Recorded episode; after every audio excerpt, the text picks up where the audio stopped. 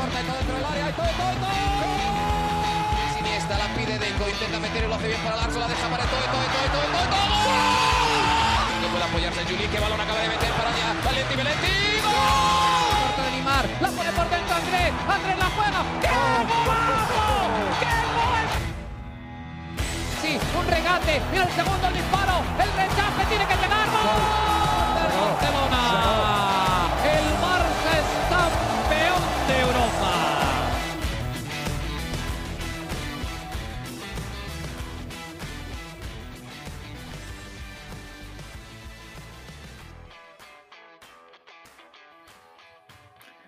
Hola amigos de ADN Barça, bienvenidos a otra edición de nuestro podcast, justo después de la victoria 2 a 1 o 1 2 del Barça ante el Galatasaray en el infierno turco en Estambul, que le da el pase al Barcelona a los cuartos de final de la UEFA Europa League. Y en el momento en el que estamos grabando esto, todavía están por definirse los últimos clasificados a ese sorteo que se va a dar este viernes. Quizás ustedes están escuchando este episodio un poco después de, ese sorteo, pero bueno, aquí vamos a, hacer un balance general de este partido y al final hablar un poquito del clásico de este fin de semana. Como siempre, contamos con Mariana Guzmán directamente desde Barcelona. Mariana, bienvenida nuevamente a ADN Barça. ¿Cómo estás? ¿Cómo te sentiste? ¿Cómo viviste esa remontada del día de hoy?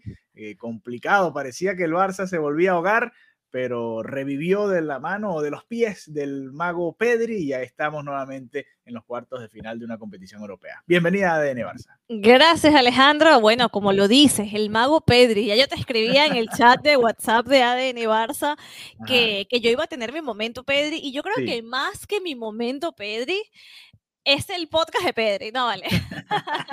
el episodio de Pedri, porque, porque sí, profundizaremos más al respecto, pero para mí Pedri fue el, el gran jugador de, de, la noche y no me canso de decirlo, es un jugador tan joven y está a un nivel superlativo. Así que eh, maravillada por, por el talento de Pedri, por el golazo que anotó y también por esa remontada que hizo el Barcelona, que hay que decir que en otro momento, ¿no? Antes de Xavi, este era uno uh -huh. de esos partidos que al Barcelona sí. se le complicaba, era uno de esos partidos en los que el Barcelona podía haber quedado eliminado, porque fácil no fue, como bien lo decías, es un estadio muy, muy complicado, para muestra de eso el incidente con, con Jordi Alba.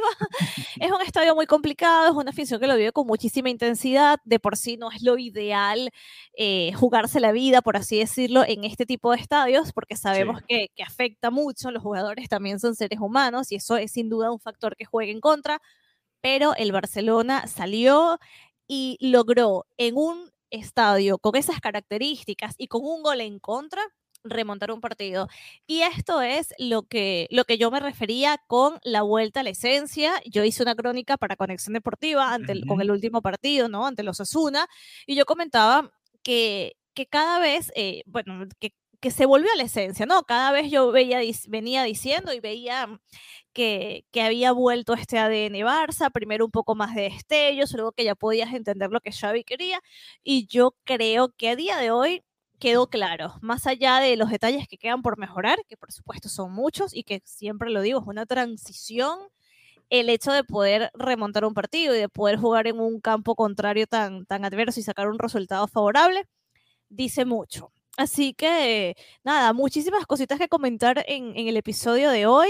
También que, como te lo decía en el episodio anterior, hay que ir partido a partido y ya es un alivio, ¿no? Que se salió de este partido, que el Barça clasificó. Yo veía a la gente hablando muchísimo del clásico, que si iban a utilizar esta equipación, que si la señera, que si esto. Yo decía, pero gente, enfóquense que primero, lo primero, primero tenían que sacar este resultado. A partir de ahora, bueno, perfecto, los tweets del clásico, todos nos preparamos para el clásico porque es un partido emocionante, pero, pero es que este partido tenía que salir, ¿no? Este, este resultado tenía que salir. Así que nada, un alivio, ¿no? Yo decía, estaba, estaba nerviosa, estaba nerviosa antes de comenzar el partido, pero, pero se logró y se sacó el, el resultado, aun cuando el comienzo fue de tropiezos, ¿no? Digamos que en este partido nuevamente el Barcelona fue de menos a más. Sí, en la llave completa diría yo que el Galatasaray fue un digno rival, ¿no? Más allá que el Barça falló, falló dos o tres ocasiones que quizás hubiesen abierto la eliminatoria un poco más. los, los, dos partidos fueron muy, muy parejos, muy, muy parejos. El Galatasaray jugando, bueno, lo que sabíamos que iba a hacer, que era encerrarse y tratar de bloquearle los espacios al Barça, y lo supo hacer y la verdad lo hizo bastante bien. Fíjate que el, eh, bueno, y además Iñaki Peña también increíble las paradas que hizo. Hoy en el segundo gol del Barça, yo quizás en el momento uno no se da cuenta, pero hace dos paradones antes del gol de Aubameyang que son espectaculares. Así que él se está ganando, él, todo lo está haciendo por volver al club. O sea, de verdad que el talento de este chico es para prestarle atención y para tomarlo en serio. Yo creo que estos dos partidos, yo veía los tweets la semana pasada, decían, ah, bueno, ahora resulta que tenemos a Oliver Kahn en el Galatasaray. y, de verdad, es que está de una exhibición ¿no? Yo creo que, que toman nota de esto el, Barcelona. Eh, y, sí, partidazo también de, de, parte del Galatasaray. Se, se volvió a lucir nuevamente en casa, así como lo hizo aquí en, en el Camp Nou. Alejandro, hablemos del once inicial, porque sí. Vamos a hablar de, eso. Hecho nuestra, habíamos hecho en el, en el episodio anterior nuestro once inicial. Correcto. Eh, de mi once era hicimos casi el mismo 11 o tú tenías uno distinto. Yo había puesto a Dembélé de titular. Yo creía que iba a jugar Dembélé titular hoy y que Adama iba a ser el titular el domingo contra el Madrid. Me equivoqué. Y pensé que iba a jugar... Eh, no, Araujo sí lo íbamos a cuidar los dos. Eh, no, creo que de resto ese era más o menos el 11, pero sí teníamos esa diferencia ahí con Adama y, y Dembélé. Pero al final fue, fue Adama. Eh, y ahora a ver qué hace Xavi para el fin de semana, ¿no? Porque el partido de Adama no fue bueno, tuvo que entrar Dembélé, que estuvo un poco mejor que Adama, pero bueno, vamos a ver qué sucede. Pero el 11 titular del Barça el día de hoy, vamos a repasarlo rápidamente eh, y luego entramos en detalle con respecto a todo lo que sucedió en el partido, esos momentos de dificultad, los errores del Barça que le abrieron la puerta al Galatasaray, porque estuvo ganando el Galatasaray en cierto momento esta eliminatoria. A ver, el, el 11 titular del Barça el día de hoy, eh, por supuesto, Ter Stegen en el arco, Jordi Alba en el lateral izquierdo, Gerard Piqué y Eric García, la pareja de centrales. Esa fue la sorpresa. Bueno, sorpresa entre, sí, grandes comillas, porque yo pegué casi que toda la alineación, pero esa fue lo único que no vi venir, ¿no? La titularidad de Eric García, eh, pensé que iba a estar Araujo, pero, mm, pero también, ojo que hay que decirlo, que el partido que hizo Ari García también es para felicitarlo, ¿no? Un jugador que constantemente es cuestionado eh, en esta oportunidad, así como se cuestiona, también hay que felicitar y reconocer.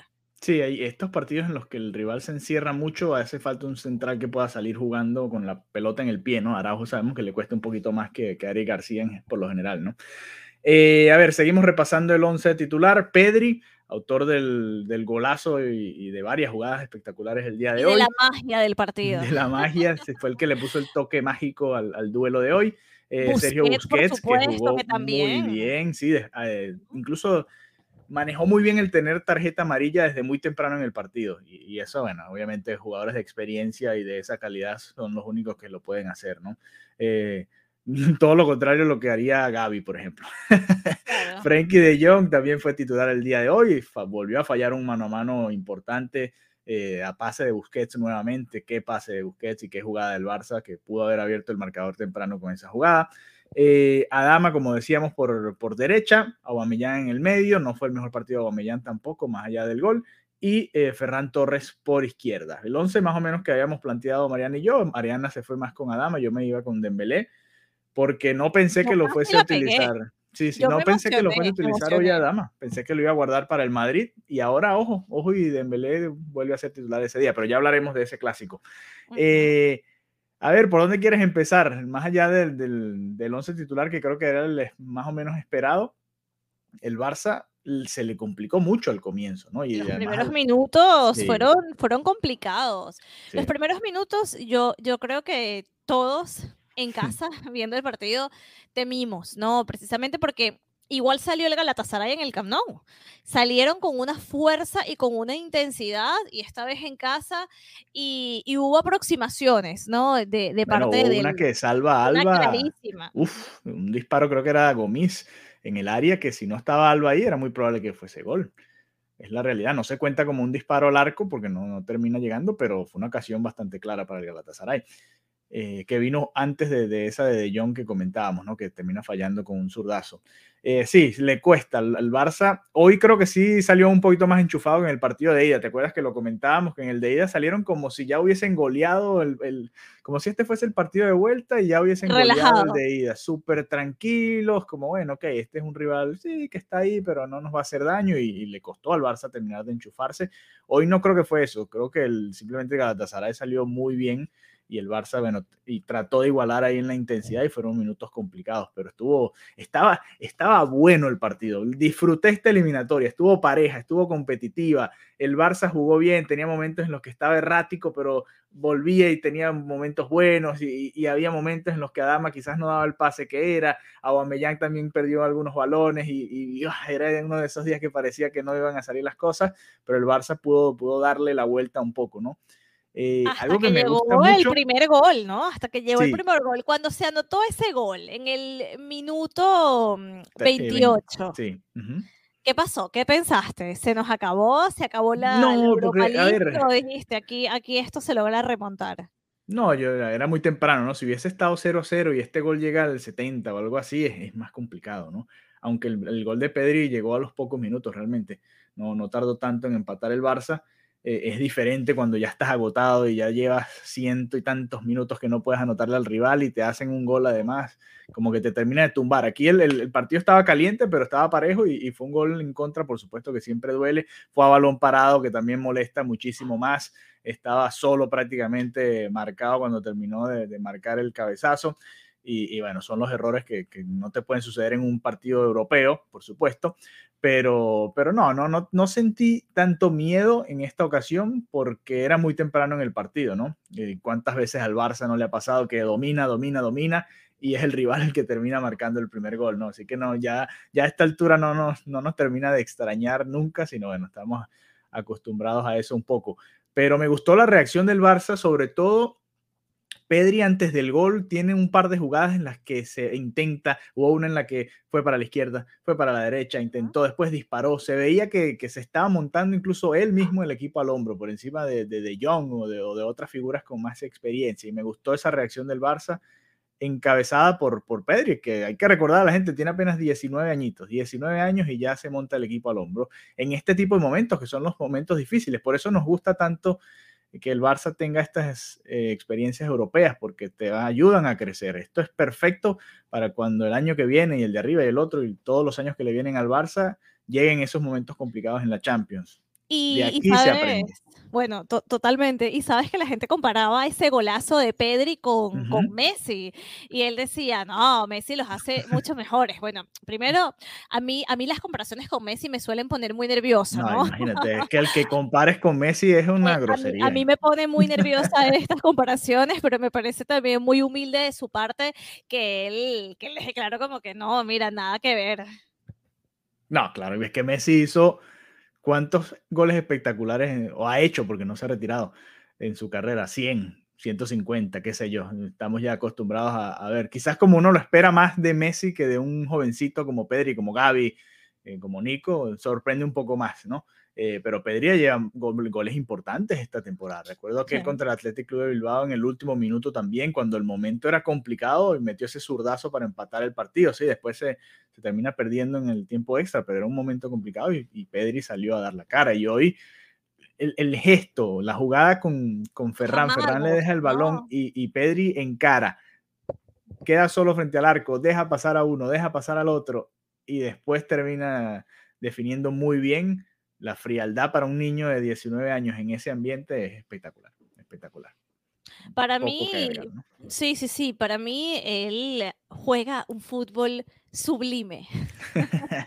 me gusta, me gusta. El fútbol sublime. de Pedri, así se va a llamar el episodio. muy bien, para mí, para mí el, fútbol que, que, juega Pedri, lo que está demostrando, es simplemente sublime, así que, que nada, yo creo que esta, este, episodio, este episodio, este partido creo que fue una exhibición de, de parte de este chico que como dices tú, es sumamente joven y que además yo creo que de alguna manera, obviamente, eh, Busquets tiene un rol como veterano en el equipo que es clave, pero yo siento que hoy él fue el líder de este equipo. No sé si tú coincides conmigo, no sé si tú sientes que Pedri era el que hilaba y, llevaba al equipo, más allá, por supuesto, de lo que puede hacer Busquets. Creo que era el que trataba de hacer algo diferente en el ataque, porque Busquets obviamente es el que comienza a armar la jugada, pero no va a ser Busquets el que, el que drible a uno, dos y haga una pared y llegue al área y habilite a alguien. Por lo general no es Busquets ese jugador, es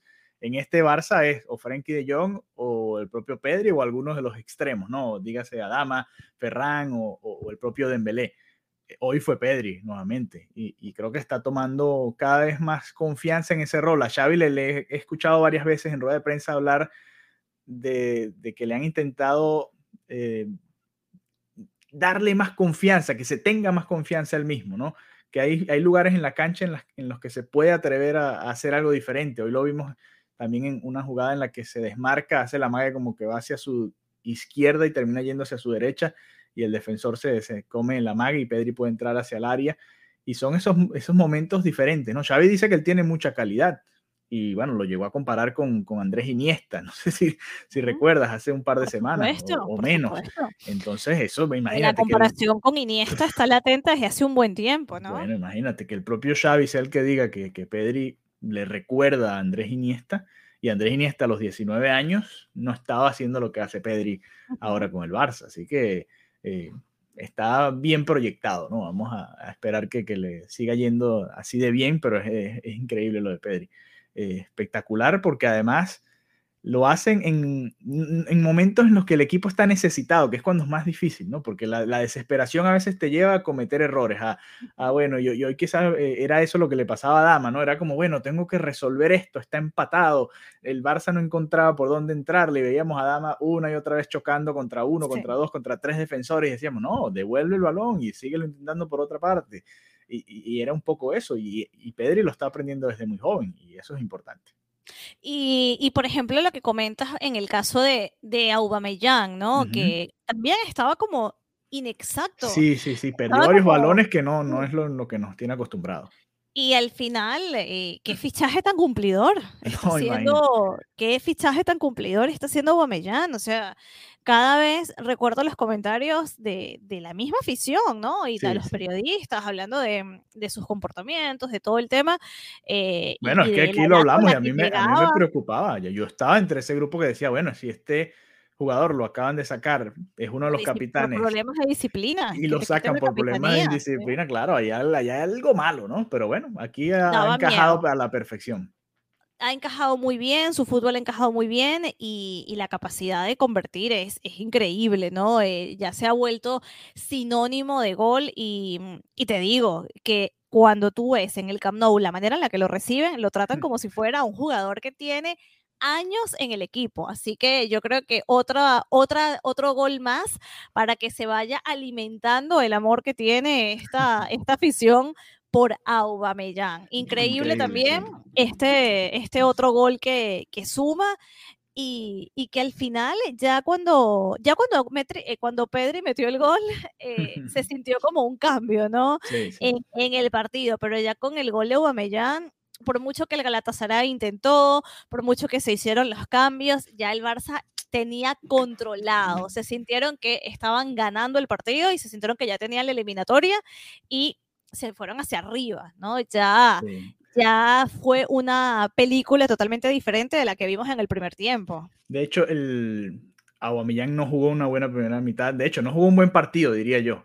Eh, es, que en verdad no, no jugó un buen partido, pero metió gol. eso es lo que tienen los nueve de calidad, claro.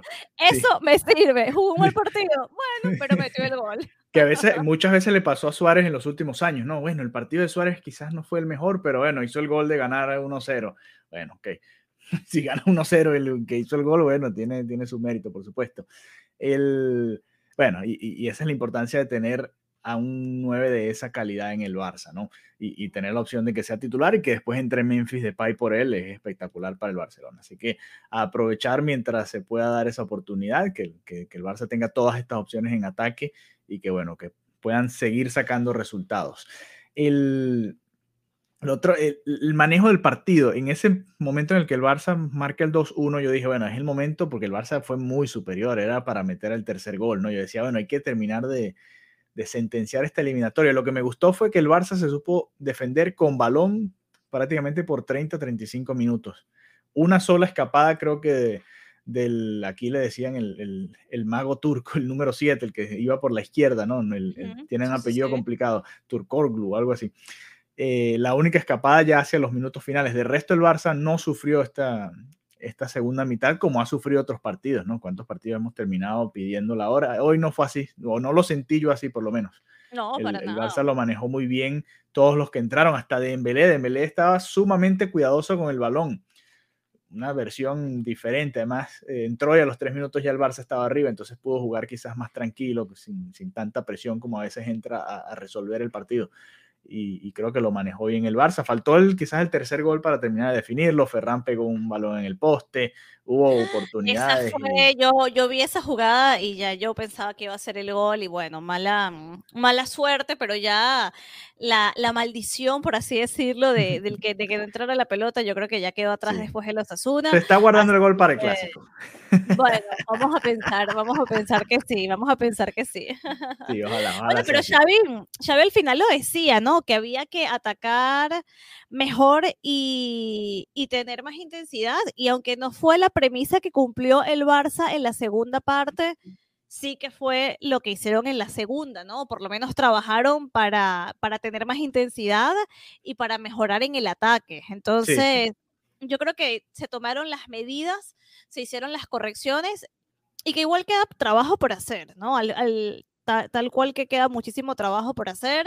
Eh, bueno, Xavi en rueda de prensa comentaban que el equipo, el Galatasaray, eh, había defendido bastante bien y que también por eso tiene mucho mérito esta victoria y que y él mismo felicitó a sus jugadores porque, porque dijo, mira, ellos supieron cuándo atacar y estoy feliz por el trabajo y por el esfuerzo, porque además se ganó en un campo bastante complicado de hecho, decía que, que es uno que, bueno, que él había jugado en ese campo como jugador y que el ambiente que el ambiente es brutal. No comentamos eh, la, la, lesión de Dest, de Serginho Dest, que, que, se, veía, se veía complicada y no sé si viste el video en el que salía Gaby, pero Gaby salía cargando como caballito, lo tenía de caballito a Des bajándose del autocar.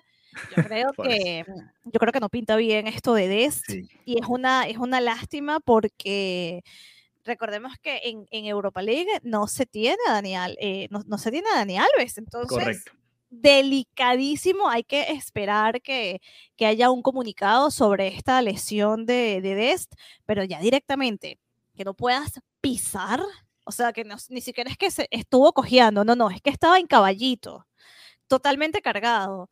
No, no pinta bien. Sí, no pinta nada bien y, entró Araujo a jugar lateral derecho, no entró Mingueza, ¿no? Así que te habla un poco de lo que piensa Xavi sobre Oscar Mingueza y, lo poco que lo ha usado en estos en estas situaciones, ¿no? Aquí era una de las pocas oportunidades en las que quizás le podía dar minutos, pero decidió irse con Araujo y creo que hizo lo correcto. Eh, vamos a ver si en la Europa League se siguen decantando por esa opción, ¿no? Que jueguen los tres, Eric García, eh, Piqué y Araujo como lateral. Y, hasta vimos al inglés entrar también en los últimos minutos por una molestia de Gerard Piqué también eh, hacia los minutos finales. Así que ojo para el de cara al clásico, a ver si, si pueden llegar bien tanto Dest, que no creo, como el propio Piqué, ¿no? que, que también hecho, hizo un muy buen partido. Piqué, Piqué está haciendo una temporada ahí a la calladita muy, muy buena la temporada de Gerard Piqué y bueno, hay que también resaltarlo, así como hablamos eh, fuerte de, Piqué, de Alba, de Busquets en su momento, también se nota que con la llegada de Xavi, bueno, ha cambiado mucho esa dinámica y, y todos estos veteranos se ven un poco mejor ahora, ¿no? De lo que se veían hace un par de meses. Este hablando, de, hablando de Piqué, sabes que, bueno, se hizo oficial el acuerdo de Spotify, un acuerdo que habíamos comentado hace muchísimo, hace muchísimo tiempo ya en Ya nosotros sabíamos. Ya nosotros tenemos esa información. No, la verdad que se tardaron muchísimo tiempo en cerrar esos detalles. Oficialmente el Camp Nou pasa a ser el Spotify Camp Nou, cosa que mm, ha levantado diferentes pasiones. La verdad que en mi caso... Eh, me, da, me parece que no va a tener ningún impacto negativo, porque al final el Camp Nou es el Camp Nou y yo no creo que nadie se vaya a referir de ahora en adelante como voy saliendo al Spotify. que es diferente, ¿sabes? es diferente, por ejemplo, lo que puede pasar con el Wanda Metropolitano, que era un estadio nuevo, que tú puedes decir, ok, voy saliendo al Wanda, pero ya cuando tienes un estadio con tanta historia como el Camp Nou, yo creo que no hay ningún inconveniente. Pero esta historia, esto, mira, tiene sentido porque estábamos hablando de Piqué y lancé esto de Spotify, porque el acuerdo es para el estadio y para las camisetas. Y parte del acuerdo es que en las camisetas también va a ser como itinerante los artistas, van a promocionar artistas. Entonces, nada, comenzaron a, a, como hacer simulaciones de cuando le toque a Shakira, por ejemplo. claro, claro. Y, es una manera interesante, ¿no? De, de, promover a los talentos diferentes. Por supuesto, a mí me encanta este patrocinio. ¿Por qué? Porque además es un patrocinio. Primero, eh, me parece un patrocinio divertido, o sea, no es una aerolínea de Qatar, por ejemplo, es algo que, que, la gente es joven y, la gente se puede, bueno, es un producto que se puede utilizar, ¿no? Que, que uno usa. Yo, somos usuarios de Spotify, el, el podcast está en Spotify. Eh, Correcto. me parece cool, además que ellos tomaron el patrocinio del Barça masculino y femenino. También me parece algo muy, muy valioso. Así que, que por mi parte me, me parece bien.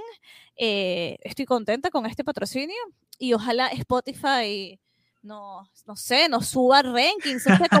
después de todo que nos promocione, nos promocione. y, las otras plataformas, o sea, no. Después de estos minutos dedicados a Spotify, nos van a, mentira, Apple Apple, todos mis productos son Apple. No, bueno, ya está bueno la publicidad no pagada, pero al final que me parece un patrocinio divertido y, y, nada, que, que retomando la, lo de Piqué, que estaba, estaba leyendo un poco las, las, bromas en las redes sociales con el tema de cuando le toque la camiseta con Shakira, etcétera. Sí, la temporada de Piqué está siendo muy, muy buena. Es un jugador que quería demostrar que todavía le queda fútbol y que él dijo hace unos mesecitos, ¿no? Que él no quería retirarse siendo banca y la gente se tomó muy mal el comentario y yo entendí lo que él quería decir. Lo que él quería decir era que él va a jugar hasta el momento en el que pueda ser eh, importante y determinante. Cuando él sienta que ya no está para eso, pues se acabó el fútbol. Y lo ha sido, que, que, también hay que decirlo, ¿no? Al, principio de la temporada había duda y decíamos, bueno, ya es momento de darle quizás paso a toda la nueva generación, pero han, dado un paso adelante todos, también Busquets, eh, el propio Alba creo que ha mejorado mucho y, bueno, también tiene que ver cómo juega el equipo, ¿no? Se ven mucho menos retratados ellos cuando el equipo juega mejor. Este, pero bueno, en el momento en el que estamos grabando esto, se están jugando las prórrogas, tanto el Sevilla jugándose la vida ante el West Ham en Londres con una un partidazo, un ambientazo que hay allá en, Inglaterra, espectacular este partido de vuelta, están a 10 minutos de irse a los penales, y el Betis también en Alemania marcó gol en el último minuto, minuto 90, y está ganando 0-1, habían perdido 1-2 en casa, así que también están jugando la prórroga en estos momentos. Sí, están empatados, así que a la espera de qué pueda suceder, Uy, yo diciendo eso y pegaron un balón en el poste los del Betis. y a mí me ha pasado dos veces, eh, cuando le estaba contando a Mariana también y, metieron el gol del empate. Bueno, en todo caso, el resto de los rivales que ya están clasificados para los cuartos de final, el sorteo es este viernes, si lo están escuchando después del sorteo, que es temprano este viernes, pues bueno, ya eh, les dejamos el análisis para el próximo lunes, cuando ya tengamos el rival, hablaremos del clásico, por supuesto, y del rival de Europa League. El, el Sí, Atalanta, el que le ganó al Leverkusen, 4-2 el agregado. El Red Bull Leipzig, que había clasificado, pues su rival era el Spartak de Moscú. El eh, Rangers, de Escocia también clasificó. Dije Rangers, ¿cómo se nota? Como los Power Rangers.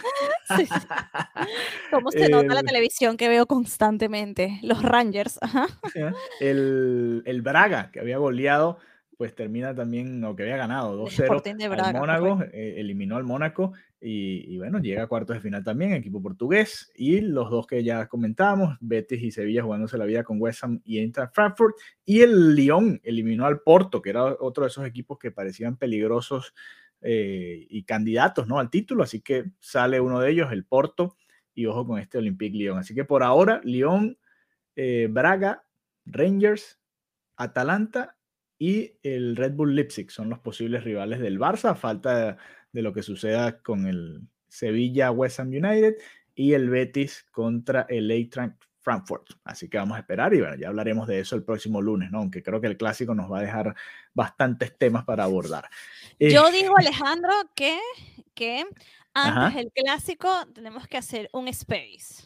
Un Twitter Spaces. Un Twitter Spaces, por favor. No sé si... Me gusta la idea. Me gusta la idea. Del clásico. Antes del clásico, un poco para calentar las sensaciones. Claro.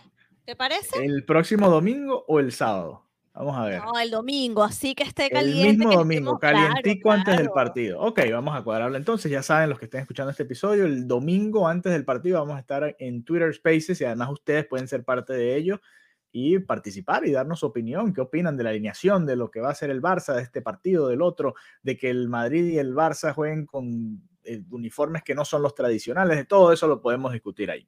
Este, y bueno, y así aprovechamos y, le damos pase al, al siguiente tema. Mariana, el clásico, el domingo. El Barça tiene muy poco tiempo para descansar y preparar ese partido. Además jugó este encuentro con prácticamente todos los titulares eh, que van a jugar en ese encuentro, creo. Así que vamos a, ver, ¿qué piensas de, ese clásico? Eh, antes de entrar en detalle en cuanto a los jugadores, primero lo de las camisetas. Va a jugar Madrid de negro porque cumple 120 años y el Barça va a jugar con la señera. Se va a ver como extraño, ¿no? Un clásico negro contra amarillo. Sí, sí, rarísimo, rarísimo ver eh, al Madrid de negro.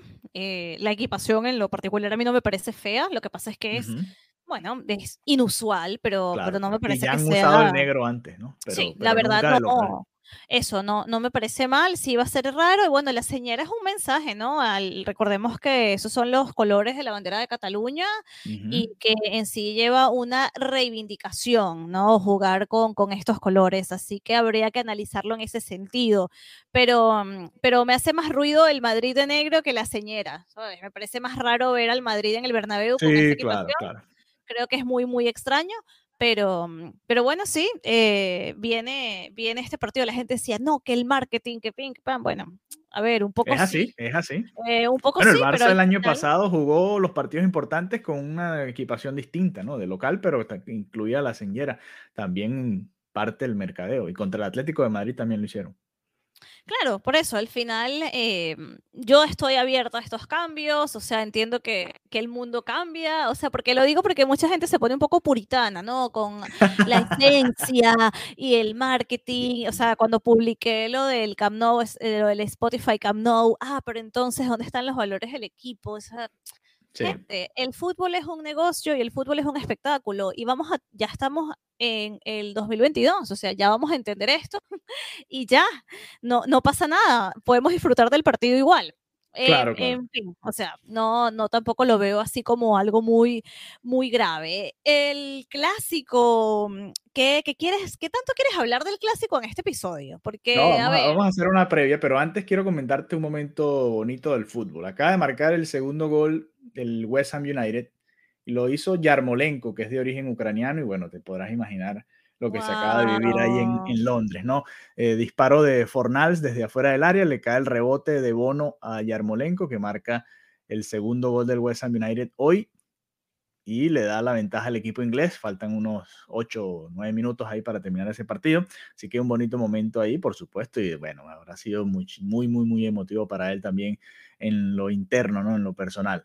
Así que bueno, eh, de, esos, de esas postales que, y momentos que nos deja el fútbol en, momentos complicados que vive el planeta eh, y su país sobre todo.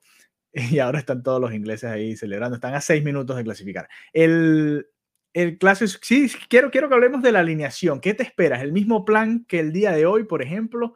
porque realmente veo pocas rotaciones posibles. Yo sí, yo, yo me imagino, yo veo el mismo, el mismo 11 que te había dicho para, para Europa League, para esta noche con Araujo incluido. O sea, la diferencia es que yo le, yo le daría a Araujo la, la titularidad.